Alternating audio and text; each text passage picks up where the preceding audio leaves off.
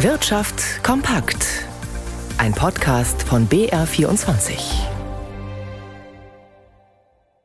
Im Studio Dirk Filzmeier. Die Europäische Zentralbank lädt für die kommenden Wochen dazu ein, sich auf der Webseite der Notenbank mit dem Design der künftigen Euroscheine auseinanderzusetzen. Diese sollen in fünf bis sechs Jahren in Umlauf kommen und vor allem für mehr Fälschungssicherheit sorgen. Die Bürger können jetzt noch Einfluss auf das Design der künftigen Banknoten nehmen. Gleichzeitig laufen aber auch die Vorbereitungen für einen digitalen Euro, der das Bargeld ergänzen soll. Sie ähneln denen von vielen anderen Notenbanken, die ebenfalls ergänzende digitale Währungen planen. Felix Linke. Statt Bauwerken könnten auf den künftigen Euro-Banknoten Vögel, Flüsse oder Hände zu sehen sein oder europäische Kulturgüter. Sieben Themengebiete stehen zur Abstimmung bei der EZB-Umfrage. Außerdem sollen die neuen Scheine länger halten, die zum Ende des Jahrzehnts in Produktion gehen. Bis dahin dürfte auch der geplante digitale Euro eingeführt sein. Für die Bürger wäre dieses Geld bei der EZB abrufbar oder über den Umweg eines privaten Bankkontos. So soll der digitale Euro alle Funktionen von Bargeld wie von Bankengeld haben, zum Beispiel als Zahlungsmittel im Alltag. Fast alle Notenbanken weltweit forschen an solchen Projekten. Das hat die Bank für internationalen Zahlungsausgleich BITS in Basel herausgefunden. Zusammen mit den digitalen Euro könnten den Bürgern bis zum Ende des Jahrzehnts weltweit schon 15 digitale Notenbankwährungen zur Verfügung stehen. In einigen Euro-Ländern und in Schweden ist Barzahlung bereits die Ausnahme und die Bereitschaft groß, digitales Geld nicht nur von Banken und anderen Finanzdienstleistern, sondern auch von staatlichen Notenbanken zu beziehen. Die nochmal gesunkene Beteiligung an der jüngsten Sozialwahl, die Ende Mai endete, hat zu einer Debatte über den Sinn dieser Wahl geführt, zumindest beim Deutschen Gewerkschaftsbund.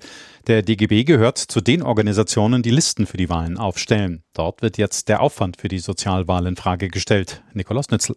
Die Wahlen zu den Kontrollgremien der Deutschen Rentenversicherung Bund und mehrerer bundesweiter Krankenkassen sind die größten Wahlen nach der Europa- und der Bundestagswahl. Und es geht dabei um Mitsprache der Versicherten wichtiger Zweige der Sozialversicherung. Mit diesem Argument wird alle sechs Jahre für die Sozialwahlen geworben. Doch bei den diesjährigen Sozialwahlen haben nur noch rund 22 Prozent der Wahlberechtigten ihre Stimme abgegeben, nach 30 Prozent vor sechs Jahren.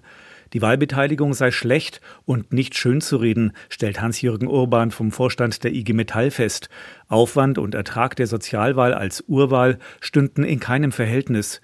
Der IG Metall-Vorstand verweist gleichzeitig darauf, dass etwa bei den AOKs und bei den BKKs keine Urwahlen stattfinden und dort die Selbstverwaltung trotzdem gut funktioniere. Bei diesen Zweigen der Sozialversicherung werden die Aufsichtsgremien in sogenannten Friedenswahlen bestimmt. Das heißt, Verbände von Arbeitgebern und Arbeitnehmern stimmen intern ab, wer in den Sozialparlamenten sitzen soll.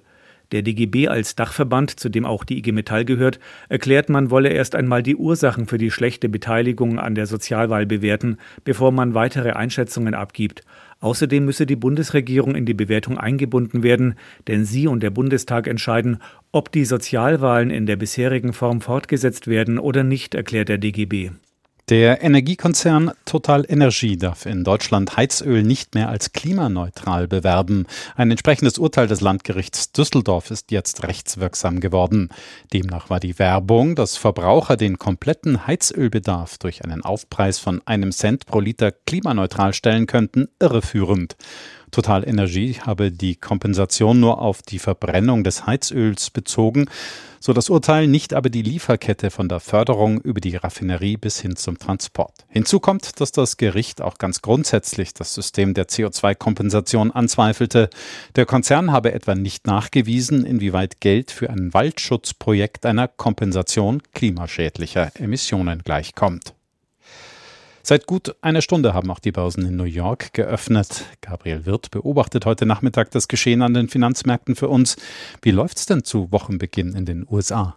Die Anleger hier werden auch vorsichtiger. Alle schaut wieder Richtung Notenbanken. Es wird mit weiteren Zinssteigerungen bei den führenden Notenbanken gerechnet aufgrund der doch sehr hartnäckig hohen Preissteigerungsraten in vielen Staaten. Ein Hinweis darauf, was die Währungshüter in den USA womöglich vorhaben, könnte von den Inflationsdaten kommen, die hier auf dem Programm stehen für den abgelaufenen Monat. Es wird mit einem Rückgang gerechnet. Im Vorfeld ist der Dow Jones leicht im Plus mit 0,4 Prozent. Der Nasdaq-Index steigt um bescheidene 0,1 Prozent. An den deutschen Börsen kann der DAX nach der schwachen Vorwoche heute wieder etwas Boden gut machen. Er gewinnt 0,4 Prozent. Der DAX steigt um 0,1 Prozent und der Euro steht bei einem Dollar 9 Cent 70.